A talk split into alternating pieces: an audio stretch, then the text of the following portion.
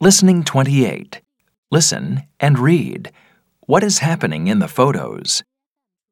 The New Orleans Carnival is not as big as the carnival in Rio de Janeiro, but it is the most famous carnival in the USA.